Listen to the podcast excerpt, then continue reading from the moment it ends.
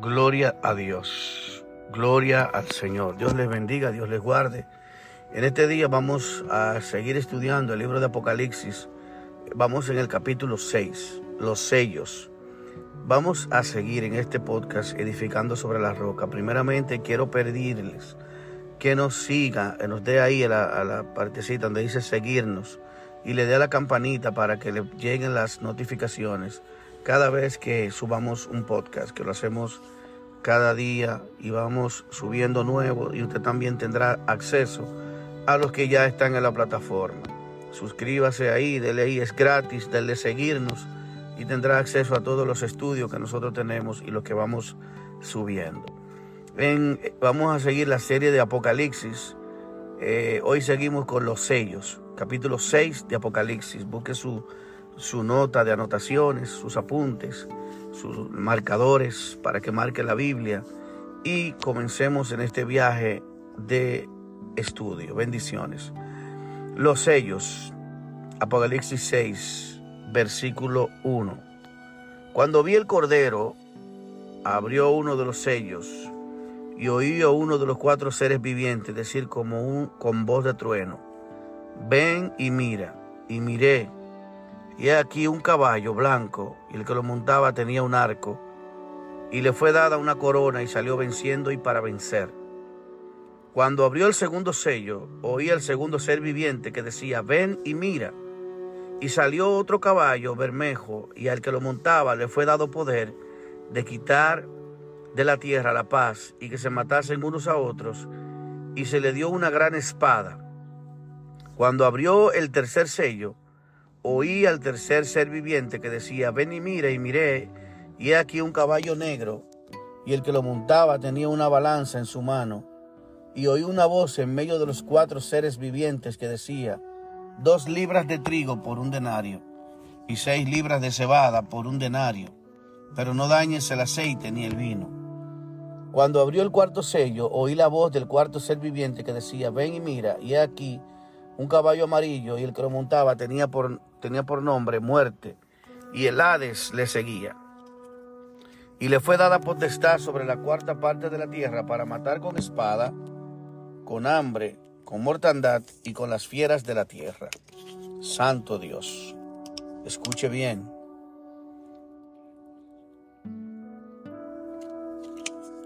Los primeros cuatro sellos desatan los cuatro jinetes del Apocalipsis, los cuatro jinetes de la destrucción. El primer jinete, que es el caballo blanco, oiga bien, hace referencia y habla exactamente sobre el falso Mesías. El falso Mesías, porque este viene con un arco y viene venciendo y para vencer. Este viene y trae guerra. Este jinete, el jinete primer, el primer jinete, trae guerra.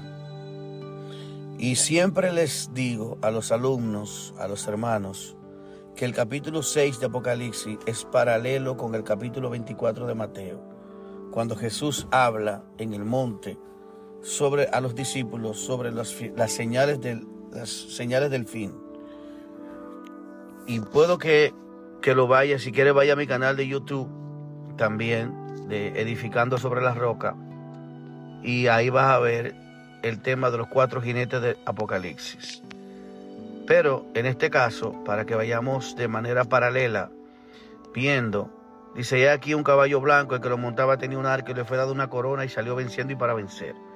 Ese arco es un arma de guerra, es una representación de que este viene a, a guerrear, viene a vencer. y se salió venciendo y para vencer. Bendito es el nombre del Señor. Cuando abrió el segundo sello, el segundo ser viviente decía que era un caballo bermejo.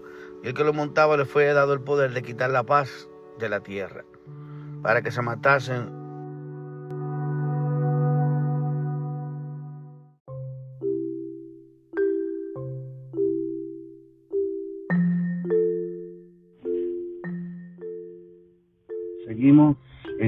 sobre la roca, seguimos con el, con el texto que, estamos leyendo.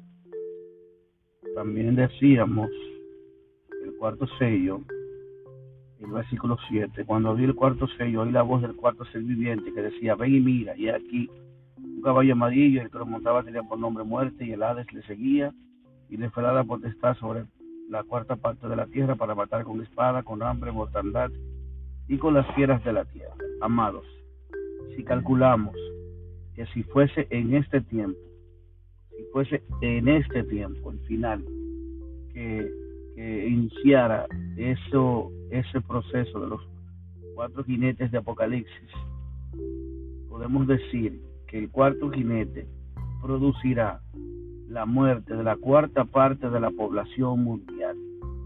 La cuarta parte de la población mundial que actualmente está en 8 mil millones de personas. La cuarta parte es 2 mil millones de personas muertas. O sea, un aproximado de 2 mil millones de personas muertas. 2 billones de personas. Hay en el mundo 8 billones.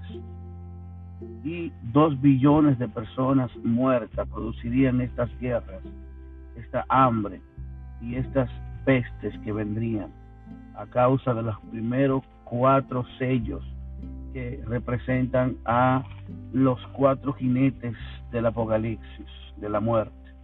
Escuche, el versículo 9 sigue diciendo, ah, cuando abrió el quinto sello, vi bajo el altar las almas de los que habían sido muertos por causa de la palabra de, Dios y del testimonio que tenían. Escuche bien, ah, voy a hacer un paréntesis aquí. El quinto sello dice que Juan ve en ese quinto sello, vio las almas bajo el altar, las almas de los que habían sido muertos por causa de la palabra de Dios y el testimonio que tenían. Escuche, y clamaban a gran voz diciendo, ¿hasta cuándo, Señor Santo y verdadero, no juzgas y vengas nuestra sangre en los que moran en la tierra?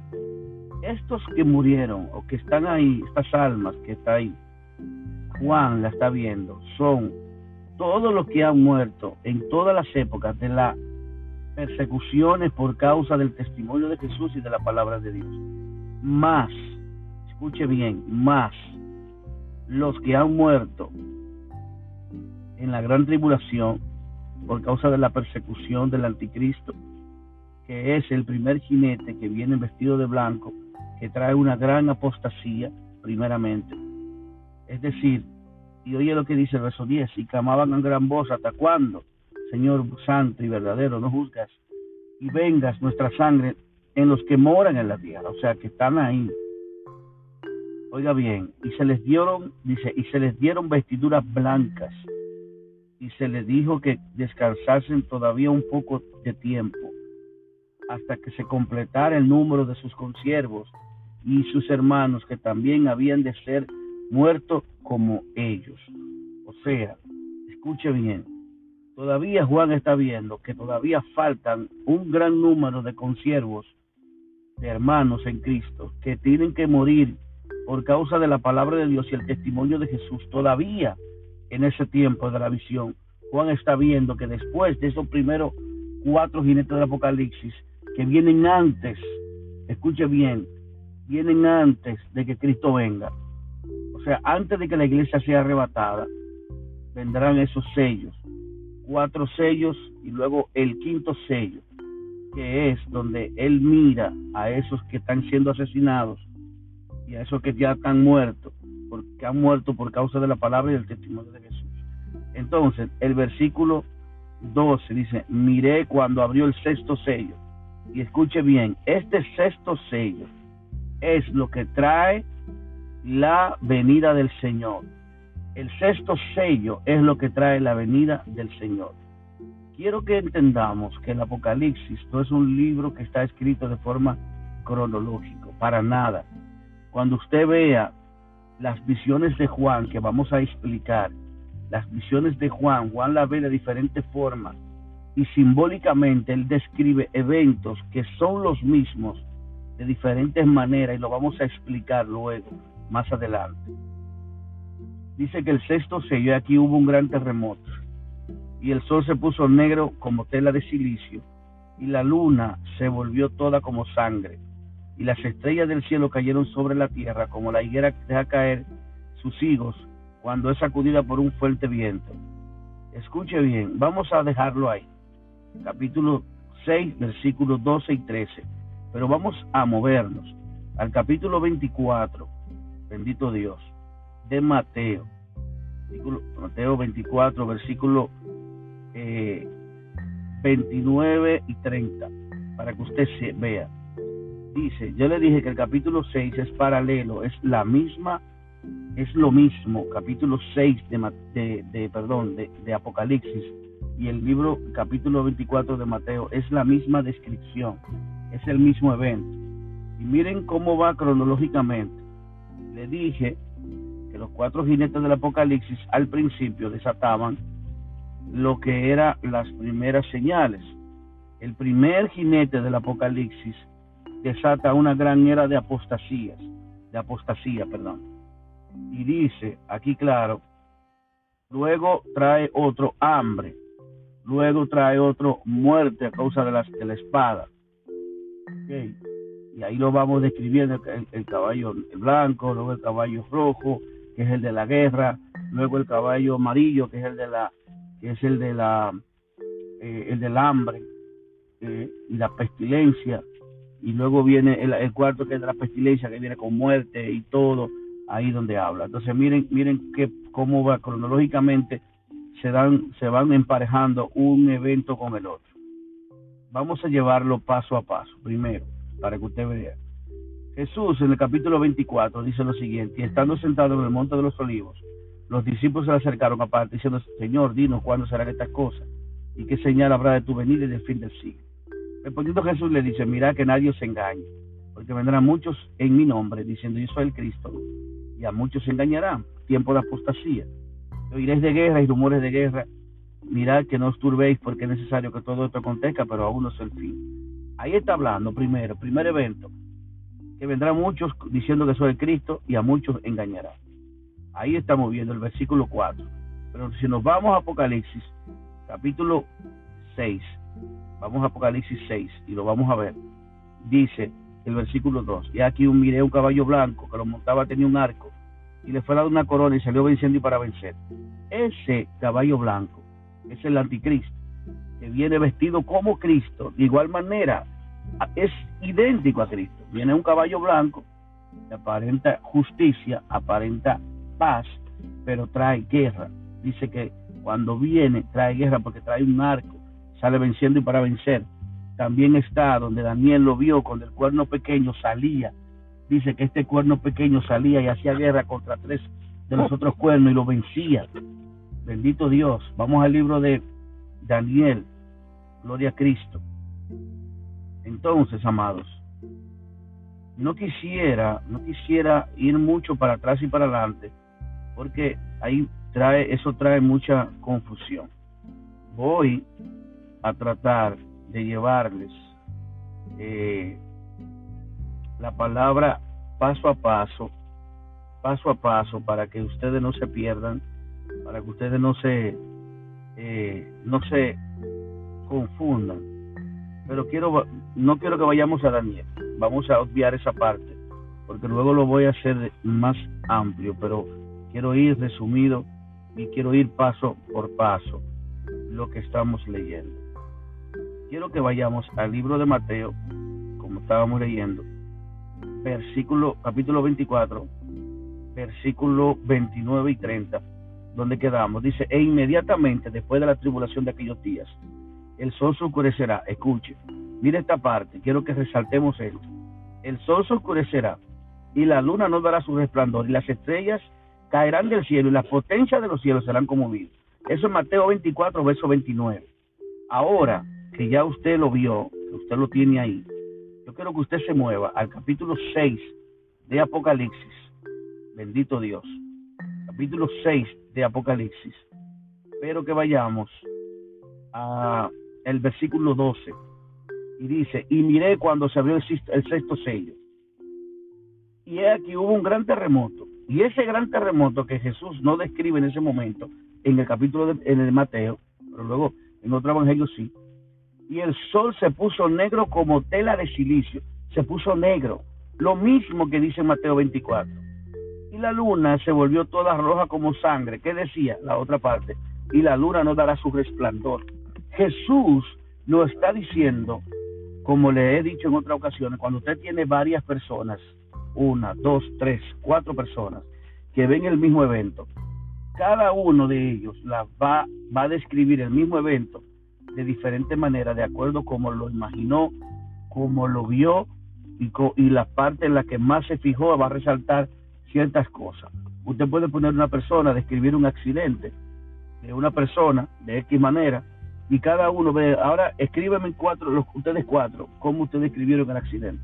Y cada uno va a detallar a su manera el mismo evento, pero está hablando del mismo evento. Y en algunos cosas usted se va a dar cuenta cuando usted le encaja una historia con la otra, está hablando del mismo evento.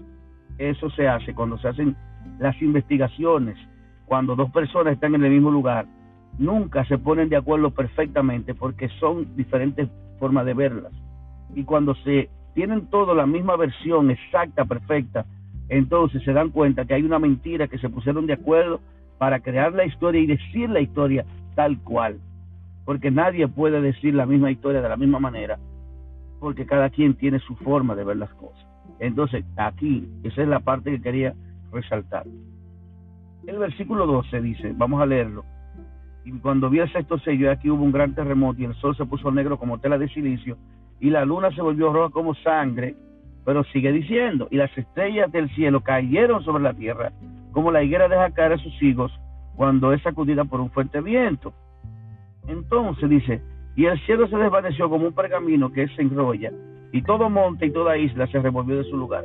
Míralo ahí como habla del terremoto otra vez, en el capítulo verso 14 y el 14. Y vamos a Mateo para que usted vea. Mateo capítulo 24 otra vez, porque quiero que no se pierda ni un detalle. Versículo 30. Bendito Dios. Entonces, perdón, 29. Inmediatamente después de la tribulación de aquellos días, esto es bueno resaltarlo, se lo dije, el sello número 5 todavía está resaltando el Apocalipsis, Daniel, eh, perdón, eh, Juan, hablando sobre la muerte de los cristianos, de los creyentes en la gran tribulación, que decía que hasta cuándo vengas, y él les responde, hasta que se complete el número de los que han de ser muertos por la palabra de Dios y por testimonio y por el testimonio de Jesús. La gran tribulación va a ser para los cristianos solamente, donde vamos a ser perseguidos los que estén vivos, los que estemos vivos de aquí a ese tiempo, y van a morir por causa del testimonio de Jesús y de la palabra de Dios. Entonces, ¿qué dice? Hasta que se complete ese número. Cristo viene cuando se complete el número de los que han de ser muertos por causa del testimonio de la palabra de Jesús. Él viene cuando se complete el número, porque así como la Biblia dice que hay, todos nuestros cabellos están contados y que Él conoce las estrellas, cada una llama por su nombre, asimismo, Él sabe quiénes, cuántas personas van a morir en la gran tribulación. Y cuando se complete ese número, entonces Él va a venir. Por eso nadie sabe el día ni la hora, porque no lo determina ni un tiempo. No lo determina el tiempo de 24 horas, ni un tiempo literal. Lo que lo determina es el número de los muertos que han de morir por causa del testimonio de la palabra de Dios. ¿Ok? Y lo voy a demostrar otra vez, y se lo voy a resaltar en la Biblia para que le salte a, los ojos suyos. Entonces dice, e inmediatamente después de aquellos días, la luna no dará su resplandor. Dice, el sol se oscurecerá ¿Qué decía la otra parte? Que se puso negro como tela de silicio. ¿Qué decía en, qué dice aquí? La luna no dará su resplandor. Y aquí al otro lado decía la roja y la luna se puso roja como sangre. ¿Mm? Y dice, las estrellas caerán del cielo y la potencia de los cielos será conmovida. Y el otro dice, así mismo, con otras palabras. Entonces, mira el verso 30, donde dice, entonces, después de todas esas cosas, aparecerá la señal del Hijo del Hombre en el cielo. Y entonces cuando Cristo venga, que levanta la iglesia, entonces cuando, Él levante la iglesia y se la lleve, entonces lamentarán todas las tribus de la tierra y verán al Hijo del Hombre viniendo sobre las nubes con poder y gran gloria. ¿Eh? Pero ¿por qué lamentarán? Porque de ahí en adelante Dios desata la ira de Dios, su ira, sobre los moradores de la tierra.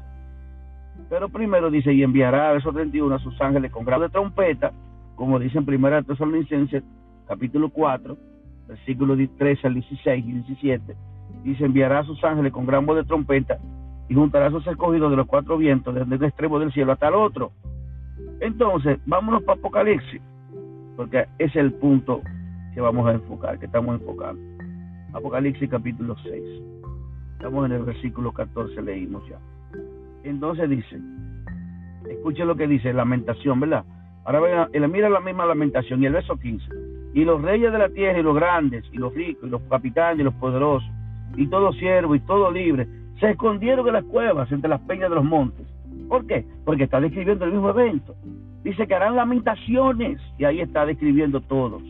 Los reyes de la tierra, los grandes, los ricos, los capitanes, los poderosos, todo siervo y todo libre, se escondieron en las cuevas entre las peñas de los montes y decían a los montes y a las peñas, caer sobre nosotros y escondernos del rostro de aquel que está sentado en el trono y de la ira del cordero.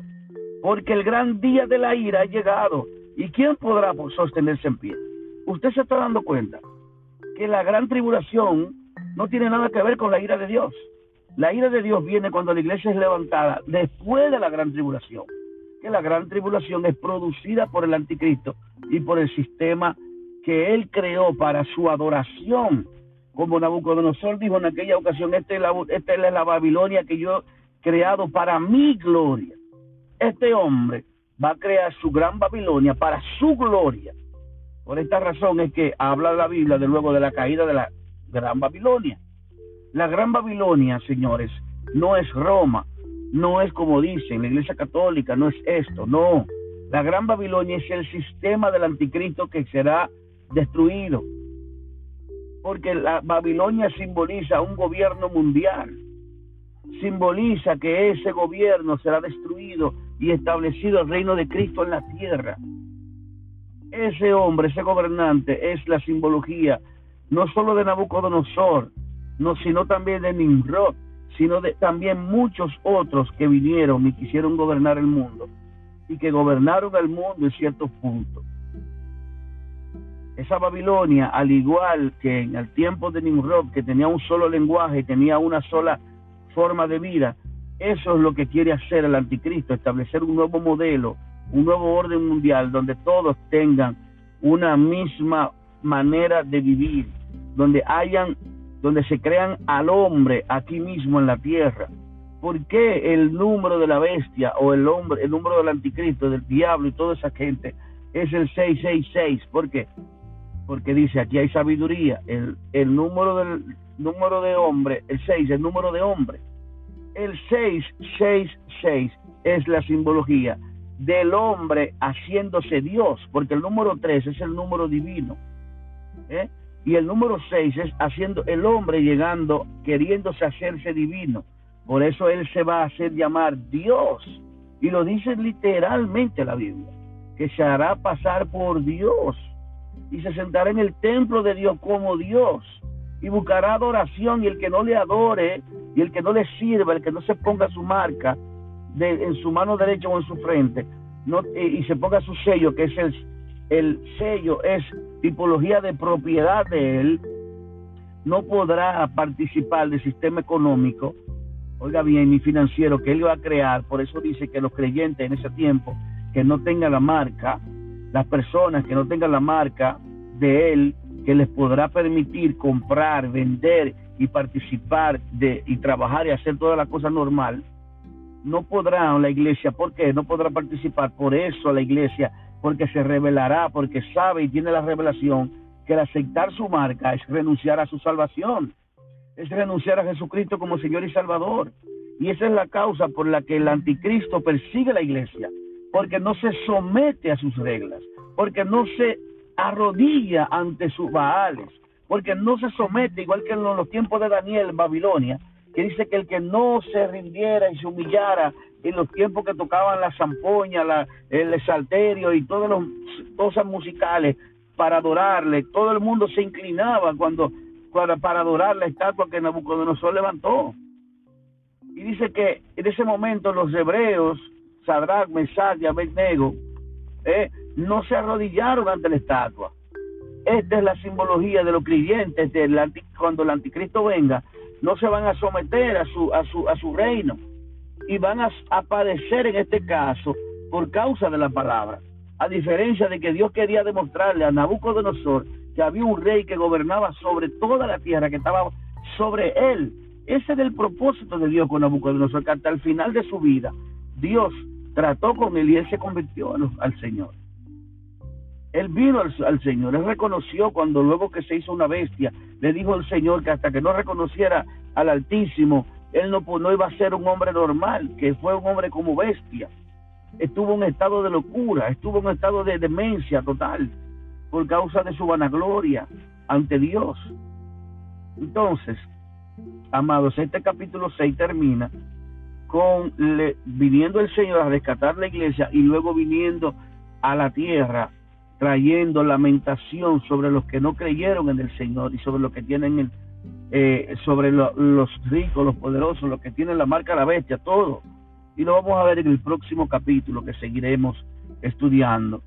Luego nos toca hablar, no se lo pierda el próximo capítulo 7, que habla de los 144 mil sellados. No se lo pierda porque es maravillosamente hermoso y poderoso lo que Dios nos tiene en este tema del Apocalipsis. Amados, usted va a ver el Apocalipsis de una manera clara, sencilla y súper clara, explicado con amor para usted, sin interpretación. Así que yo te exhorto a que compartas estos audios, a que sigas creyendo, para que te esfuerces en el Señor y a que seas parte de este grupo. Tú que escuchas los audios y no nos das a seguirnos en, la, plataforma de Spotify o en cualquier plataforma de la que tú puedes escuchando, sea Google Podcast, sea Apple Podcast, sea en muchísimas, porque este podcast se transmite en muchas, muchas plataformas diferentes. Lo que pasa es que hablo de Spotify porque Spotify quizás es la más común para usted, pero en otros países, según los países, usted va a escuchar este podcast edificando sobre la roca en diferentes plataformas. Así que te invito a seguirnos y te invito a compartirlo también con tus seres queridos porque vamos a seguir aprendiendo sobre esto.